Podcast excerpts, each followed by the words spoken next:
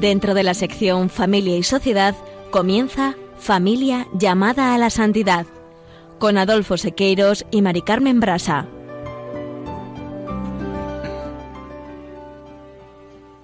Muy buenos días, queridos oyentes de Radio María y familia Radio María. Bienvenidos un lunes más al programa Familia llamada a la Santidad. Y en el programa de hoy vamos a reflexionar sobre la fragilidad del matrimonio y veremos cómo el encuentro con el Señor transforma las vidas. Y para tratar este tema seguiremos unos fragmentos de la película Prueba de Fuego, película cristiana estadounidense de drama dirigida por Alex Kendricky y protagonizada por Kirk Cameron y Erin Bestea.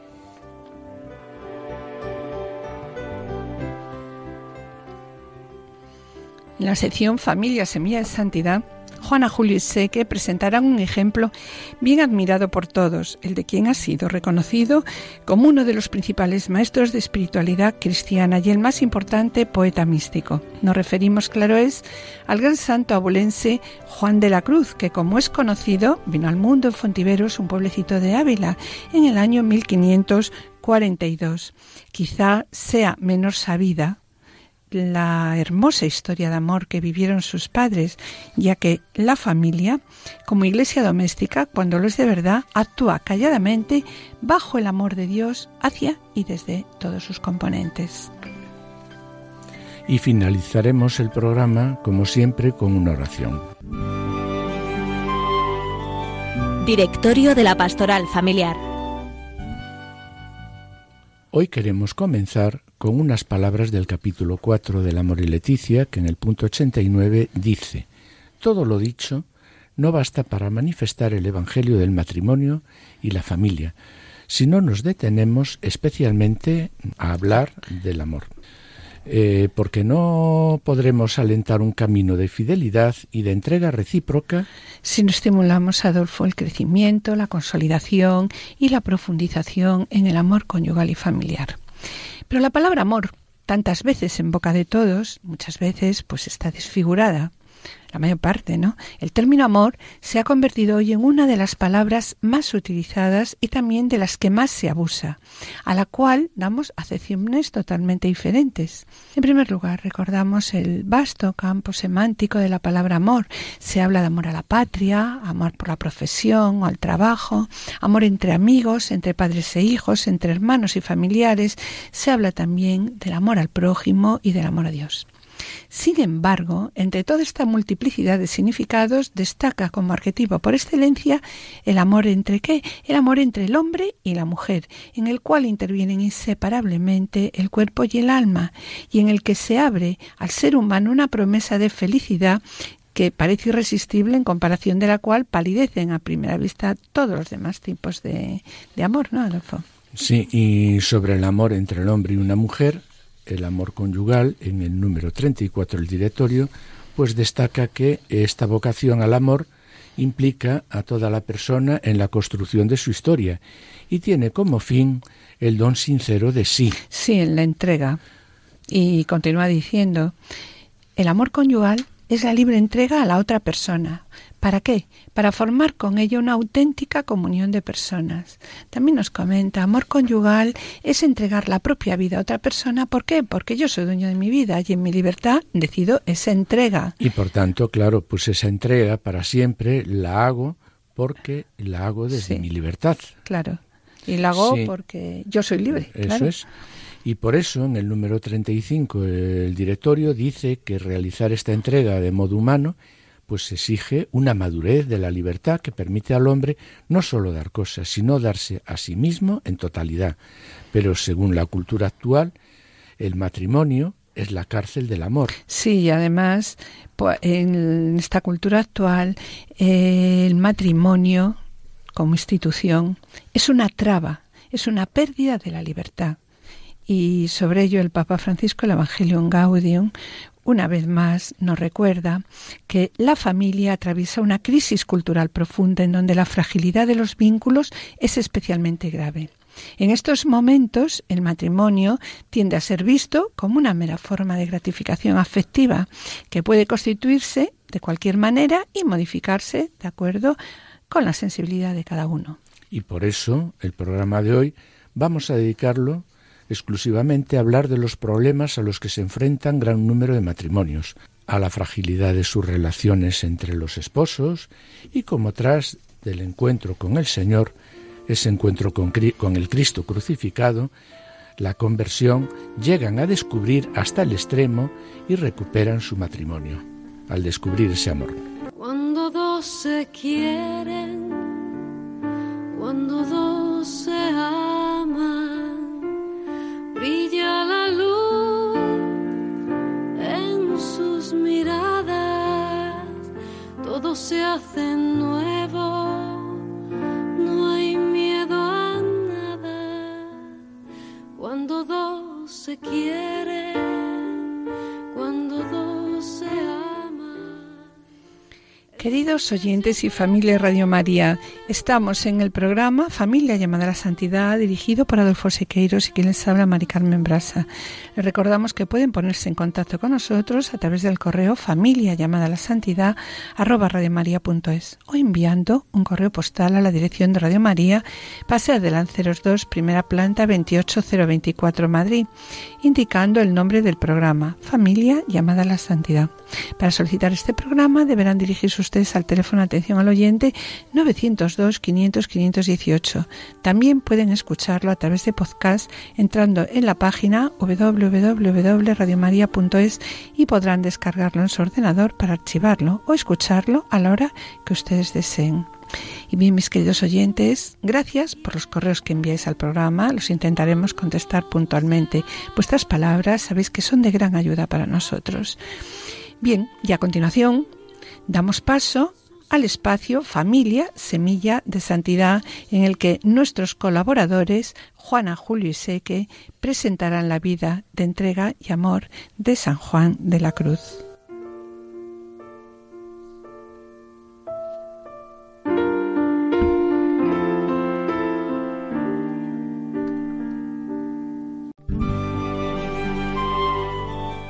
Familia Semilla de Santidad. Intentaremos poner de relieve la importancia que las vinculaciones familiares de todo tipo, de padres a hijos, entre hermanos o en cualquier otro orden de relación, abuelos, tíos, suegros, la importancia, decimos, que alcanzaron para tantos santos en el duro camino hacia la santidad, hacia el pleno encuentro con Dios.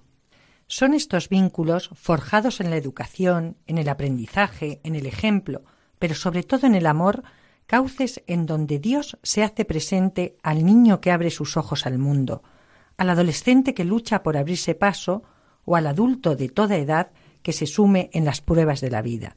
La Iglesia doméstica, cuando lo es de verdad, actúa calladamente bajo el amor de Dios hacia y desde todos sus componentes, y así, claro es, alcanza maravillosos frutos de santidad.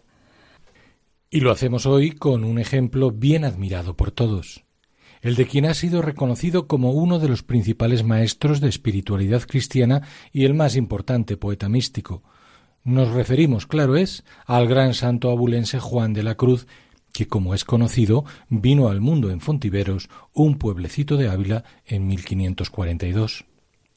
Quizás sea menos conocida la hermosa historia de amor que vivieron sus padres. Comencemos.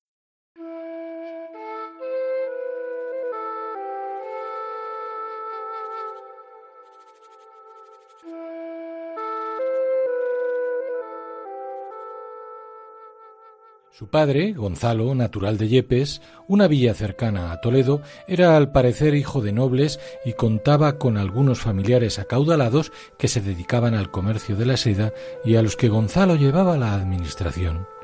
Precisamente por eso viajaba con frecuencia a la feria de Medina del Campo en Valladolid.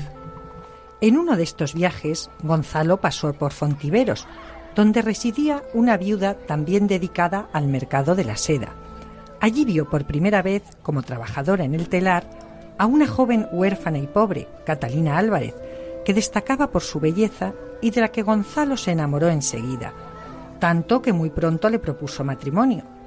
Desde ese mismo momento, todos sus parientes, sin duda por motivos de honra tan comunes por entonces, intentaron disuadirle de emprender tan poco ventajoso matrimonio.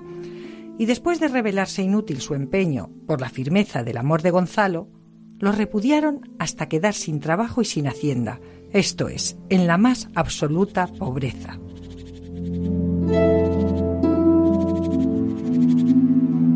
Poco les importó tan dura circunstancia a Gonzalo y Catalina que se querían de veras con un amor tan fuerte que se unieron en santo matrimonio en 1529.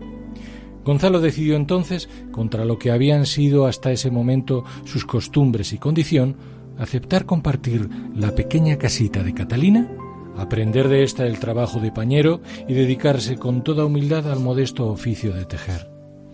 Gonzalo se hace así pobre por amor una pobreza que roza la miseria y que sin embargo no impide que el hogar de ambos sea reducto privilegiado de amor y concordia, de los que fueron frutos sus tres hijos, Francisco, nacido en 1530, Luis, que muere muy niño, y el pequeño Juan, que nace en 1542.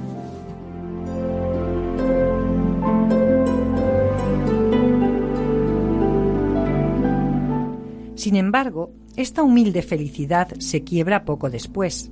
El padre, Gonzalo, sufre una grave enfermedad que lo postra en cama durante dos años y que acaba al fin con su vida, lo que convierte la pobreza de la familia en miseria, tanto que Catalina, viuda con los dos pequeños y siendo Juan todavía de muy corta edad, mendiga en un largo viaje hasta Toledo para pedir el favor de los parientes de Gonzalo, sin éxito alguno, vuelven así, pero muy aumentada, a su pobre vida. A cambio, la madre, a falta de dar a sus hijos buena comida, les daba mucha educación cristiana con la palabra y el ejemplo. Baste decir que a pesar de su extrema situación, un día Catalina recogió personalmente de la puerta de una iglesia un niño expósito, lo llevó a casa y lo crió hasta que se le murió como si fuera un hijo. Abundaría en ello más tarde Sor María de San Francisco, destacando cómo Catalina, en medio de las tribulaciones, crió a sus hijos en grandísima cristiandad y haciéndolos muy devotos de la Madre de Dios.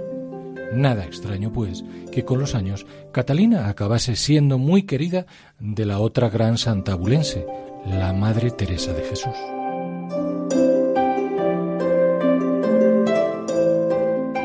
Comenzaba así, en efecto, un largo peregrinaje por la pobreza, primero de regreso a Fontiveros y después a Arévalo, donde el hijo mayor, poco inclinado a los trabajos del telar, se deja arrastrar a una vida azarosa y poco ejemplar que sólo los ruegos de su madre le hicieron capaz de abandonar.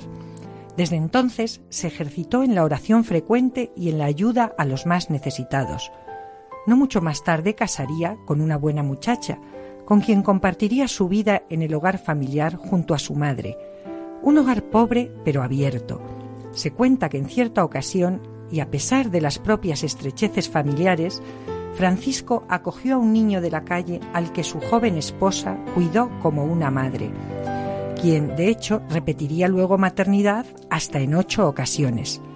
Se encauzaba así hacia Dios la vida de quien más tarde Juan, siempre parco en la declaración de sus afectos, pero siempre pleno de amor, diría ser la persona que más quiero en el mundo.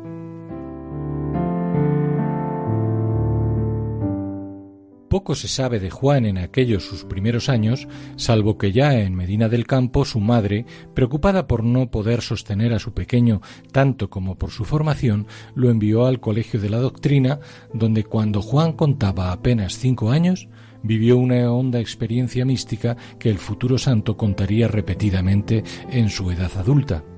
Al parecer, estando con otros niños junto a un pilón, zambullendo una caña, cayó dentro y se hundió dentro y salió y se volvió a hundir segunda vez, y entonces vio una señora muy hermosa que le pedía la mano alargándole la suya, y el niño Juan no se la quería dar por no ensuciarla. Y estando en tal ocasión, Llegó un labrador y con una hijada que llevaba lo alzó y lo sacó fuera, todo lo cual se achacaba a su gran devoción a Nuestra Señora. Sin duda, el fervor mariano que le había sugerido su madre no había sido en balde. El Colegio de la Doctrina era una institución de ambiente hondamente religioso donde se daba sustento y formación a los niños más pobres que además en compensación colaboraban con los artesanos de la ciudad como aprendices de innumerables oficios. Juan, sin embargo, cuyo gusto por lo espiritual se va manifestando cada vez con más intensidad, destaca casi exclusivamente en los servicios religiosos. Por eso, más tarde es requerido como recadero en el Hospital de Nuestra Señora de la Concepción, un centro de enfermedades venéreas donde conoce el lado más oscuro de la enfermedad y la debilidad humanas, también el más necesitado de amor. Al poco tiempo comienza sus estudios para ser sacerdote en el Colegio de la Compañía de Jesús.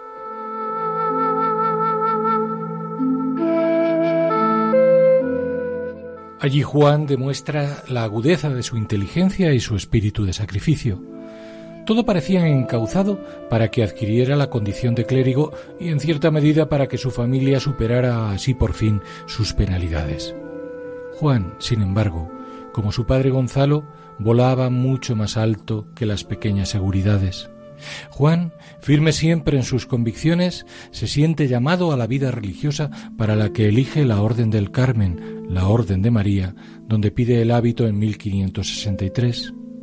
Todo está preparado para que pocos años más tarde, después de matricularse en teología y celebrar en Medina su primera misa junto a su madre y su hermano Francisco, tenga lugar su encuentro providencial con Teresa de Jesús.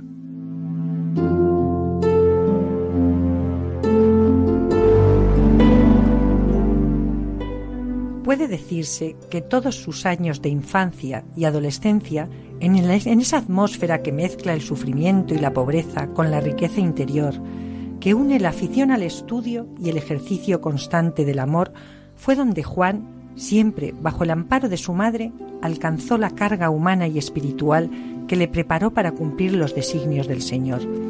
Atmósfera labrada en la integridad personal, la humildad y el ejemplo de amor de su padre en la fortaleza, la bondad y la fe de su madre, en la conversión de su hermano mayor y en el dolor por la temprana muerte de su hermano Luis. Atmósfera cincelada sobre todo en la historia inicial de ese maravilloso amor de sus padres, que como dice algún biógrafo de Juan, tenía algo del cantar de los cantares, de ese hermoso cantar que andando el tiempo se convertiría en tema poético del gran místico. Al fin lo había interiorizado ya en el amoroso arrullo de sus padres como lengua materna.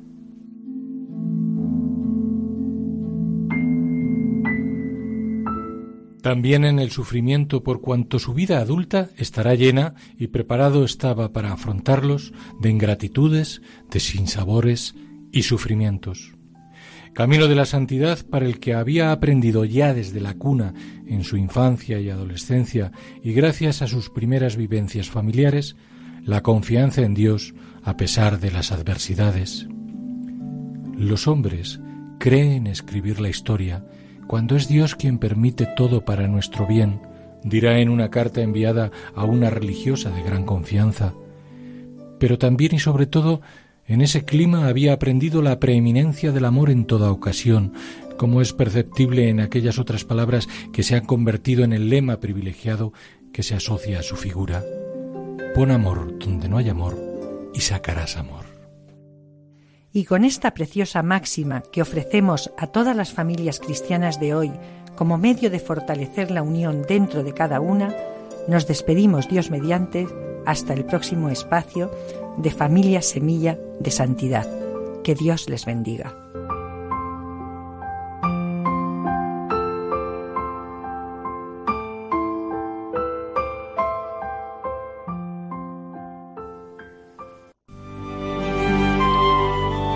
Colofón.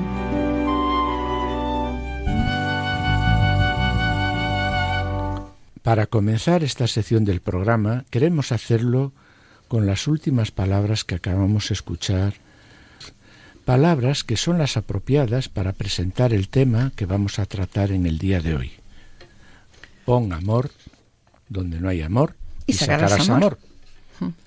Queremos recordar también Adolfo, las últimas palabras del Papa Francisco en la Moris Leticia, ¿no? que comentamos al comenzar el programa, ¿no?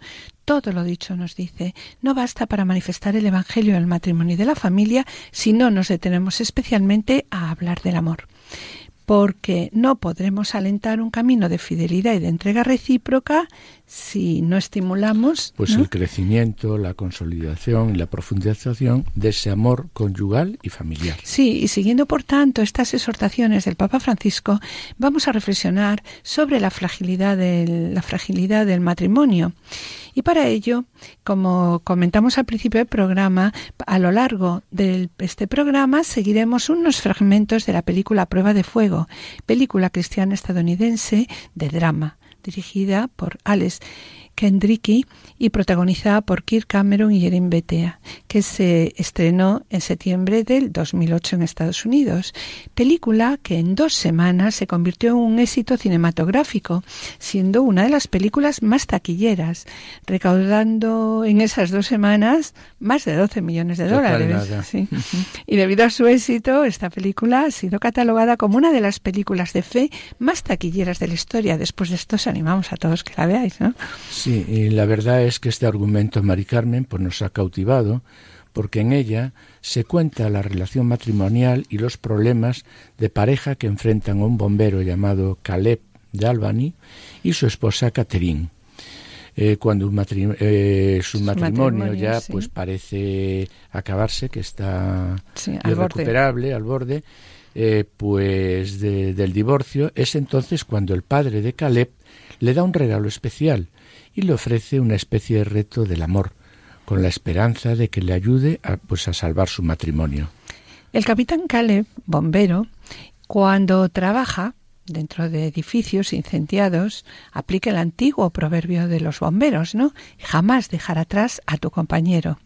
Bien, sobre esto, escuchemos lo que sucede en esta secuencia de, sobre un incendio.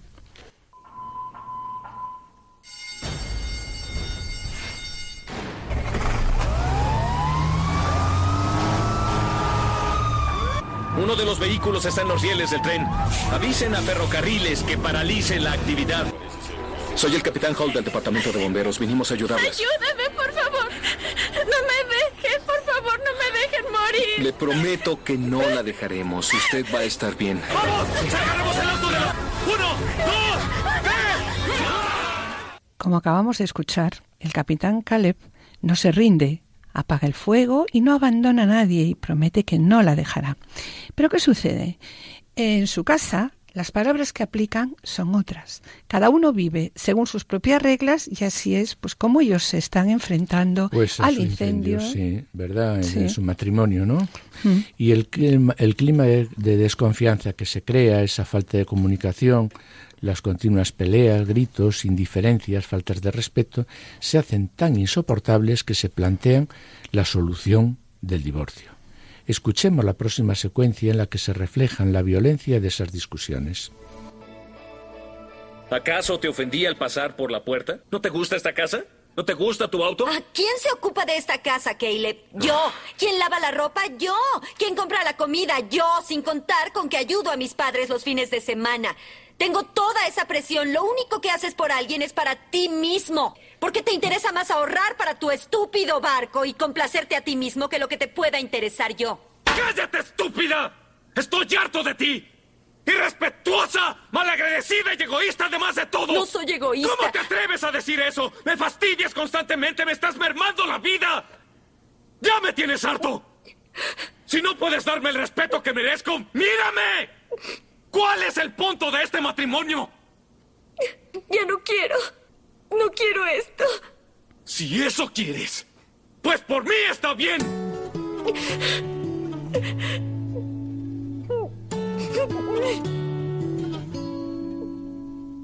Love is not a place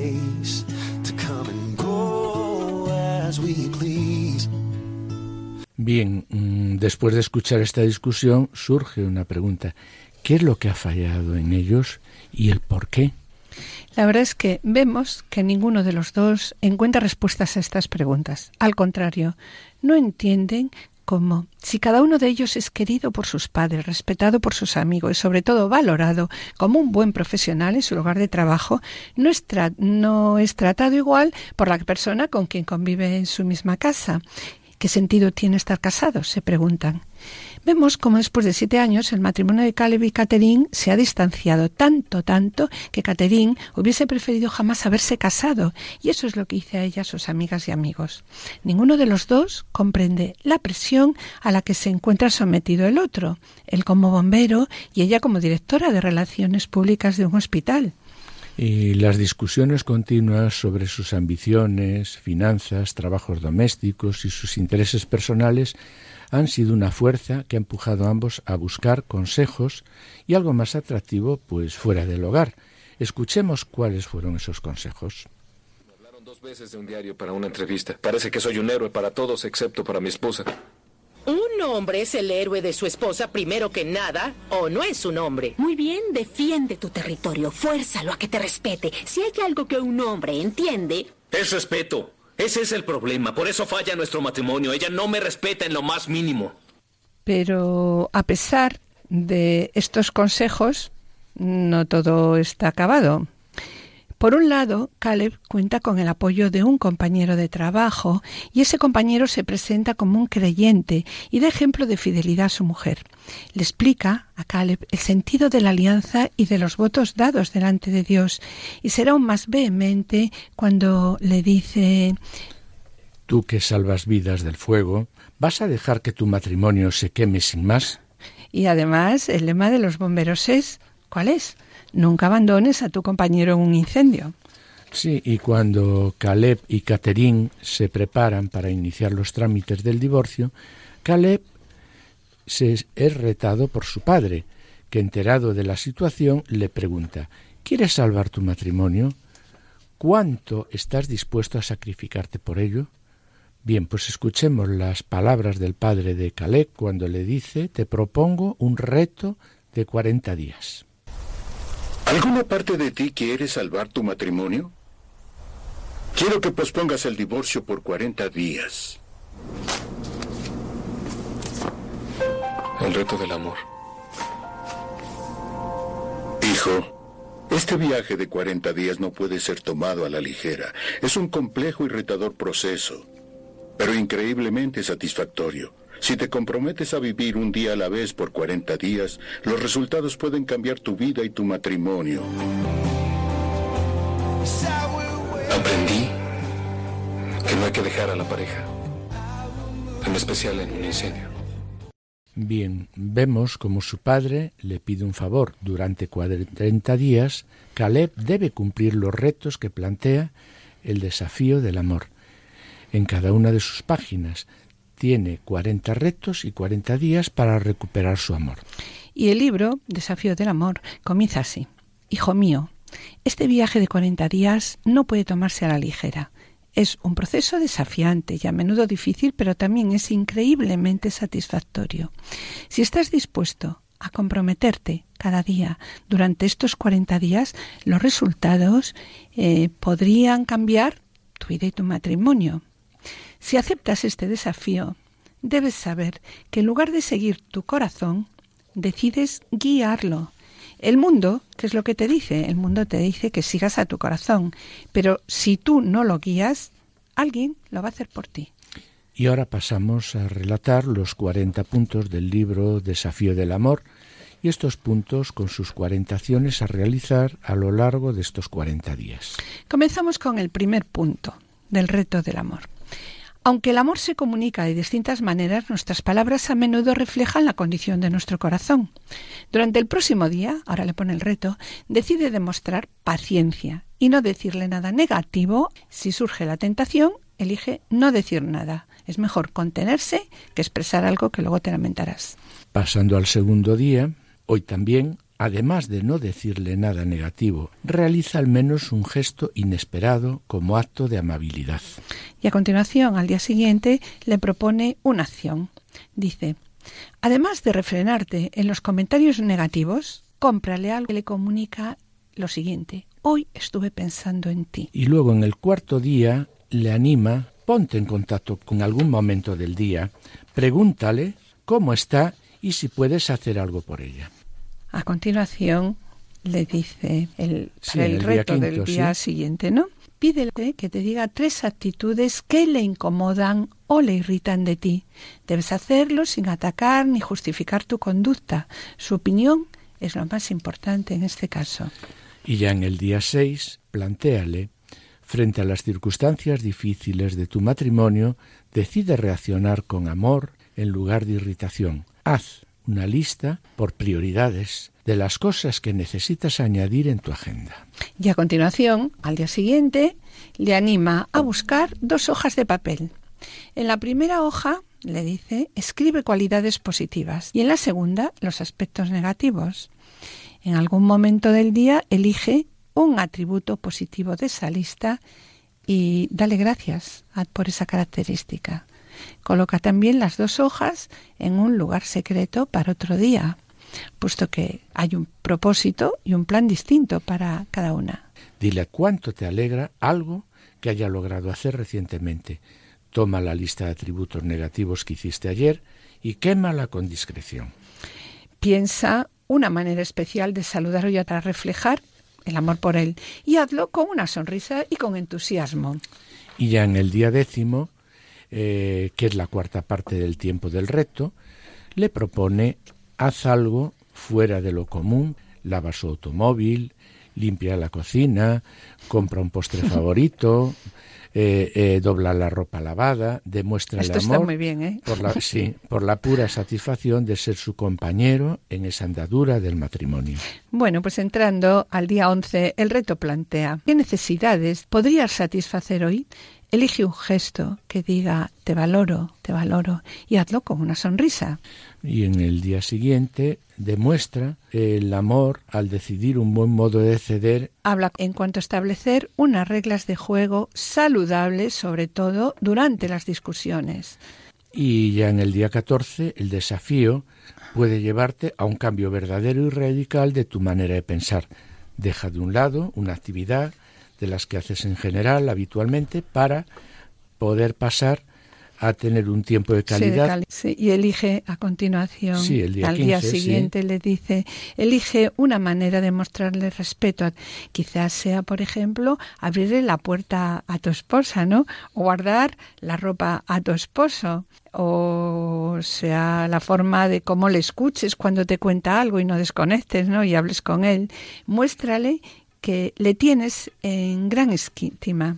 Sí, y ya llegando al día 16 propone ya de una manera mm, importante Sí. un, rot- un- un Acercamiento acercamiento a Dios. eh, a Dios proponiéndole comienza a rezar por el corazón de tu cónyuge y por tu matrimonio.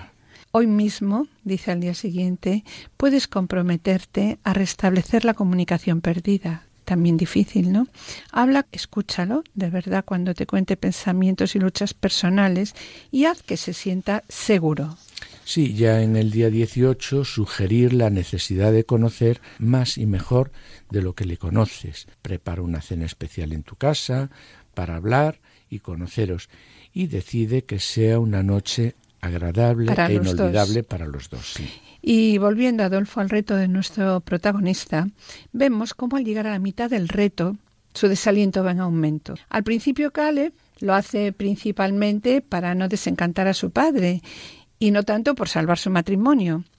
Cuando descubre que, que los retos cotidianos del libro están relacionados con la fe, fe que se ha vuelto a despertar en el alma de sus padres. Entonces, en ese momento, Pues, pues, sí, Caleb pierde el interés, interés por, por completo. completo, claro. Pero sin embargo, a pesar de todo, se propone seguir con su promesa, pero se frustra una y otra vez. Y finalmente le pregunta a su padre, ¿cómo puedo mostrarle a alguien que la amo si me rechaza continuamente? Durante el desarrollo de la película, Caleb tiene que enfrentarse a varias pruebas y decisiones que poco a poco le van cambiando la vida. Y una de ellas vemos que es entregarle su vida a Jesús, confiar en que Dios va a salvar su matrimonio. Sí, bien, pues escuchemos cómo se encuentra Caleb en la siguiente secuencia. Es terca. Me lo hace todo difícil, siempre. Es malagradecida. Siempre está dominando y manipulando por algo. ¿Has agradecido los últimos 20 días? ¡No! Y yo creía que después de lavar el auto, cambiar el aceite, lavar los platos, limpiar la casa, podría demostrarme un poco de gratitud, pero no lo hace. Cuando vuelvo a casa, me hace, me hace sentir como un enemigo. No soy bienvenido en mi propia casa, papá. Eso me molesta mucho. Papá, en las últimas semanas me he inclinado ante ella. He tratado de demostrarle que todavía me interesa mi familia. Le compré flores que tiró a la basura. He aguantado sus insultos y su sarcasmo, pero anoche se acabó. Preparé la cena, hice lo que pude para demostrarle que la quiero y que la valoro mucho. Y ella me escupió en la cara, y eso es una falta de respeto. Ella no merece esto, papá. No lo haré más. ¿Cómo puedo mostrarle amor a alguien una y otra vez cuando siempre, siempre, siempre todo lo que hace es rechazarme? Interesante pregunta. Eso es precisamente lo que no hago. ¿Seguro? No, ahora creo comprenderlo. Acabas de preguntarme, ¿cómo puedo mostrarle amor una y otra vez a alguien que siempre me rechaza? La respuesta es, no puedes amarla porque no puedes dar lo que no tienes. Yo no pude amar a tu madre hasta que no entendí qué era el amor. Y no se trata de una recompensa. Yo tomé la decisión de amar a tu madre, lo mereciera o no. Hijo, Dios te ama aunque no lo merezcas, aunque lo rechaces o le escupas a la cara. Dios envió a Jesús a morir en la cruz por nuestros pecados, porque te ama. La cruz no significaba nada para mí hasta que fui hacia ella, pero cuando lo hice, Jesucristo cambió mi vida. Ahí fue cuando comencé a amar a tu madre. Hijo, no puedo resolver esto. Es entre tú y el Señor. Pero te amo demasiado como para no ser sincero. ¿No ves que necesitas su amor? ¿No ves que necesitas su perdón? Sí. ¿Le confiarás toda tu vida? Está claro que a partir de ese momento, Caleb se compromete seriamente a aprender a mostrarle a Dios su amor. Me gusta mucho, Adolfo, la secuencia, ¿no? Cuando su padre dice, Jesucristo cambió mi vida. Es el consejo que este padre da a su hijo. A partir de este momento, como decías tú, ¿no? Vemos como Caleb, con la ayuda de Dios, empieza a comprender lo que significa amar hasta el extremo, amar a su esposa. Y ante esta situación, después de pasados 20 días sin resultados, se pregunta, ¿aún tengo tiempo de salvar mi matrimonio del fuego? Sí, eh, vamos a ver cómo a partir de este momento Caleb, con la ayuda de Dios, está preparado para enfrentarse a la tarea más difícil de su vida, rescatar el corazón de su esposa. Sí, y entonces ya en el día 19 vuelve a mirar los desafíos de los días anteriores. Hubo algunos que te parecieron imposibles o que los hiciste con desgana. Has tomado, se preguntaba, la conciencia, la necesidad de que Dios cambie tu corazón y que te dé la capacidad de amar. ¿Qué tal si le pides eh, a Dios, Dios. que te muestre cómo está tu relación con Él, la fortaleza y la gracia para resolver tu destino eterno? Y el reto del día siguiente le lleva a profundizar en su corazón. Atrévete, atrévete a confiar en Jesucristo, atrévete a orar, le dice el reto, y di al Señor, Señor Jesús, soy pecador, pero has demostrado tu amor por mí al morir para perdonar mis pecados, y has aprobado tu poder para salvarme de la muerte mediante tu destrucción. Señor, cambia mi corazón y sálvame con tu gracia. El día siguiente también le dice... Sí, busca tiempo para orar, ¿no? Sí, y leer las es- Sagradas Escrituras. Y algo muy bonito, sumérgete en el amor y las promesas que Dios tiene para ti. Y ya el día 22, el reto, pues le enseña lo que es el amor. El amor es una decisión, no un sentimiento. Es una acción que se pone en marcha y no un acto reflejo. Elige comprometerte con el amor, aun si a tu cónyuge ya casi no le interesa recibirlo. Dile hoy con palabras parecidas a estas. Te, quiero, elijo amarte, por, aunque tú no me quieras, ¿no? Y el día 23 dice lo siguiente. Quita todos los parásitos que te roben sentimientos y alejen tu corazón cualquier adicción o influencia que se adhiere en tu corazón y destruye tu matrimonio, como pueden ser drogas, alcohol, juego, pornografía. Estos parásitos consumen tus pensamientos, te roban la lealtad a aquellos a los que amas. Y al día siguiente, el día 24, pues le, le recomienda ya de una manera Ponle fin, importante, ¿no? pon Ahora. fin ahora todo ello. Identifica todo objeto de lujuria en tu vida y quítalo. Distingue cada mentira que has tragado al buscar el placer prohibido y rechaza. No se puede permitir que la lujuria viva en una habitación trasera y hay que matarla, destruirla hoy mismo y reemplazarla con promesas de Dios con un corazón lleno de su amor perfecto. Sí, Adolfo, este reto me lleva a recordar la imagen de Caleb enganchado a la pornografía por Internet y de tal forma que así traicionaba la fidelidad conyugal. Y eso además se lo reprochaba Catherine cuando lo veía sentado al ordenador. Entonces, cuando Caleb llega a este reto, se da cuenta de lo que le estaba dominando y con mucho esfuerzo, se ve en la, en la película, pasa a destrozar y a tirar su ordenador. Y dice, a continuación, claro, el reto siguiente le dice, hoy mismo, perdona cualquier cosa que no la hayas perdonado. La falta de perdón, dice el reto, os ha mantenido encarcelados en la soberbia a uno y a otro durante mucho tiempo. Desde lo más profundo de tu corazón y con sinceridad di, elijo perdonar. Y entonces Caleb interiormente perdona la infidelidad de Catherine. Sí, y ya en el día 26 le dice, pídele perdón a Dios por las cosas que has hecho mal y luego humíllate lo suficiente como para confesarlas, pero hazlo con sinceridad. Aun si responde con crítica, acéptala y recíbelo como un consejo. El día 27 elimina, dice el reto, dice, elimina de tu hogar el veneno de las expectativas poco realistas y dile que lamentas haberle exigido tanto. ¿Cuánto exigimos, no? A veces en el matrimonio. Pues sí. Prométele que intentarás comprenderlo y reafirmar tu amor incondicional. Sí, y ya en el día 28, pues planteate cuál es la mayor necesidad en la vida en este momento actual. ¿Puedes ayudarle aún a costa de un sacrificio heroico? Antes de volver a ver a tu cónyuge, reza, reza por él, mencionando su nombre y sus necesidades, que además conoces, ¿no? Sin importar si te resulta fácil o no, di te amo. Y luego expresa amor por tu pareja de alguna manera tangible.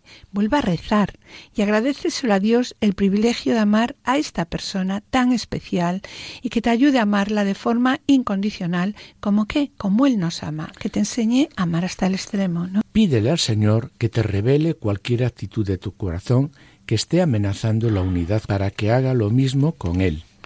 Habla con franqueza con tu cónyuge sobre esta cuestión. Buscando a Dios. Sí, buscando a Dios, pues para hallar esa unidad. El reto siguiente dice, ¿todavía hay alguna área en la que no hayas sido suficientemente valiente para afrontarla? Le pregunta.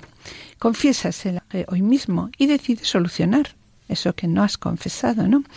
La unidad de tu matrimonio depende de eso. Luego, Comprométete con tu cónyuge y con Dios a transformar tu matrimonio en la prioridad sobre toda otra relación humana. Y si es posible, dice ya en el día 32, intento iniciar una relación sexual, hazlo de una manera que honre lo que te haya dicho. O ha dado a entender. O haya dado a entender, sí, con respeto a lo que se necesita de ti, pues en el área sexual. Pídele a Dios que transforme en un camino hacia una mayor intimidad esta relación. Y a continuación, el reto siguiente dice, reconoce que es esencial para tu éxito. Hoy mismo déjale saber que deseas incluirlo en tus próximas decisiones y también que necesitas, pues sí, lo, su opinión y su consejo. Una cosa muy importante, ¿no? El reto del día 35 dice, busca un buen consejero para tu matrimonio. Si te parece que es necesaria la terapia, da el primer paso y concierta una cita. Durante este proceso, pídele a Dios que te dé discernimiento y dirija también pues todas tus decisiones. Y ya en el día 36, pues toma el compromiso de leer, muy importante, la Sagrada Escritura todos los días. Consigue un libro de medicaciones o de meditación, sí que sirva como una orientación y comienza a construir tu vida sobre roca. El día 37, esto es muy importante, pregúntale si podéis comenzar a orar juntos. Como decíamos en el programa anterior, buscad juntos a Dios. No, entonces pregúntale si podéis comenzar a orar juntos. Dedicad ese tiempo para confiar al Señor las inquietudes, los desacuerdos y las necesidades. Y también no olvidéis darle gracias por su ayuda y bendición. Aún si tu cónyuge se niega a hacerlo y decide pasar ese momento de oración, pues a solas tú con el Señor. Y ya en el día 38 piensa qué es lo que le gustaría, ponlo en oración y comienza a trazar un plan para cumplir alguno de sus deseos, aunque no todos y hasta eh, donde sea puedas, posible, claro. sino hasta donde puedas, claro, eso es. Escríbele una carta de compromiso.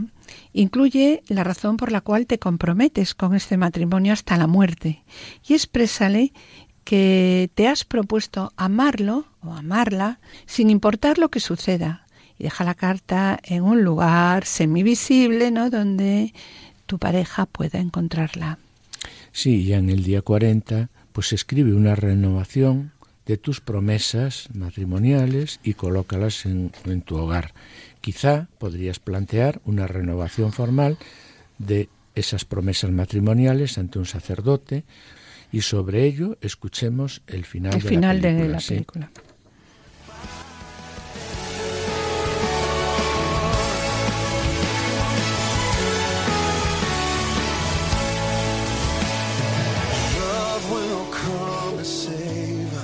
¿Y si no te había dicho que te amo? Te amo. Algo cambió en ti, Caleb. Y quiero que lo que te pasó a ti me pase a mí. Así será. Vemos como a lo largo de, los, de estos 40 días, en varias ocasiones, Caleb pasa por su desierto, sufriendo la tentación de abandonar y dejarlo todo, porque Catherine no, No aprecia, aprecia nada, nada. de lo que él hace por ella. Y tras la conversación surge la conversión. Y a partir de la conversión, ¿qué es lo que surge? Surge la necesidad que plasma en una oración profunda para que el Señor le enseñe a ser un buen marido. Caleb pide perdón a Catherine, como si de una confesión se tratase por todo su egoísmo, a la vez que le explica el porqué de su cambio con las palabras Dios me ha cambiado. Finalmente, vemos cómo la reconciliación entre Caleb y Catherine eh, nos ayuda a entender el amor hasta el extremo. Está claro que la idea de esta película no es recordar que el matrimonio no está exento de dificultades, dificultades que hay que ir superando día a día, pero siempre contando con la ayuda de Dios.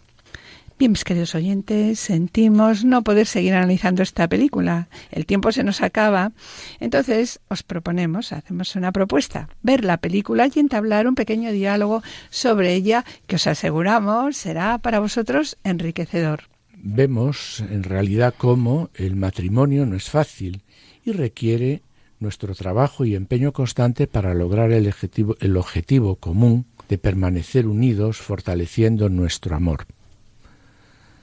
Siendo sensible, claro está, a estas realidades, escuchemos unas sencillas palabras del Papa Francisco que a pesar de su sencillez pensamos qué difíciles son de aplicar a la vida matrimonial y familiar. La palabra permiso nos recuerda que debemos ser delicados, respetuosos y pacientes con los demás, incluso con los que nos unen una fuerte intimidad. Como Jesús, nuestra actitud debe ser de la quien está a la puerta y llama. Dar las gracias, segunda palabra, parece un signo de contradicción para una sociedad recelosa que lo ve como debilidad. Sin embargo, la dignidad de las personas y la justicia social pasan por una educación a la gratitud, una virtud que para el creyente nace del corazón mismo de su fe.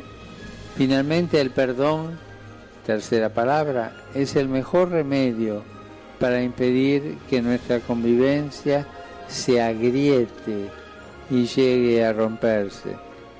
El Señor nos lo enseña en el Padre Nuestro. Aceptar nuestro error y proponer corregirnos es el primer paso para la sanación.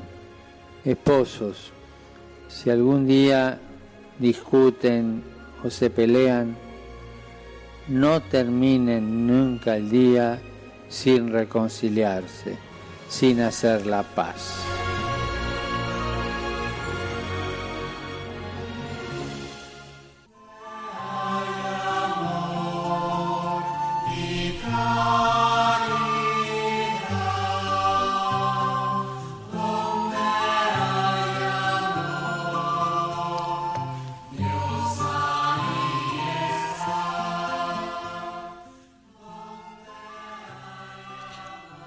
Hoy, mis queridos oyentes, después de haber reflexionado sobre la fragilidad de las relaciones matrimoniales, vamos a orar con los matrimonios en crisis.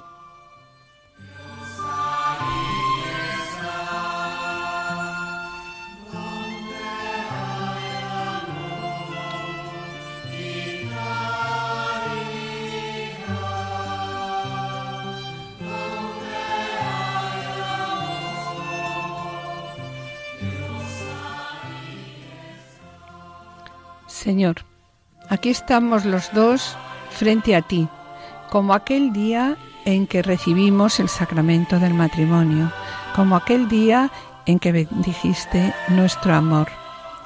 Pero ahora, Señor, estamos secos, lejos de ti, sin el agua de tu amor.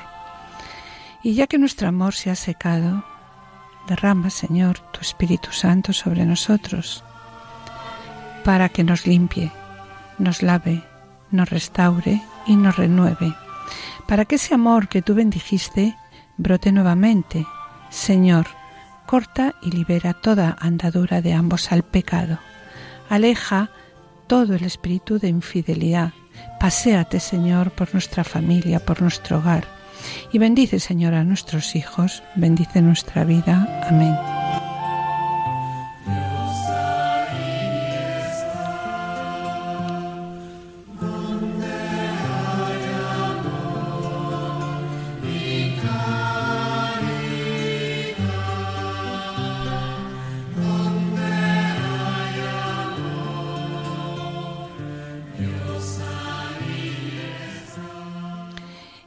Mis queridos oyentes, con pena tenemos que despedirnos.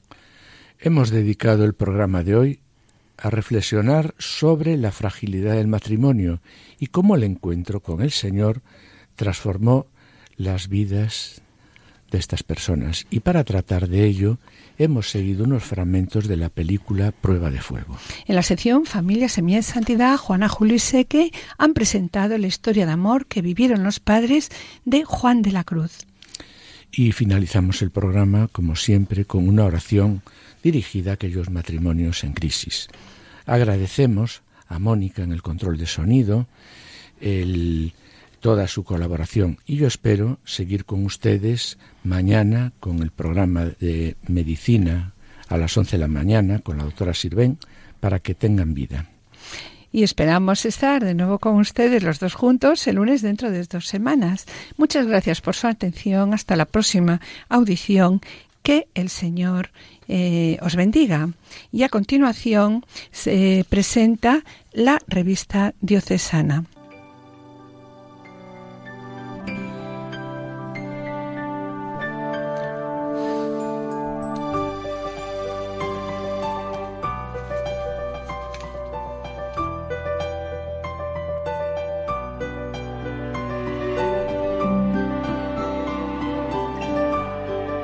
Han escuchado Familia llamada a la santidad con Adolfo Sequeiros y Mari Carmen Brasa.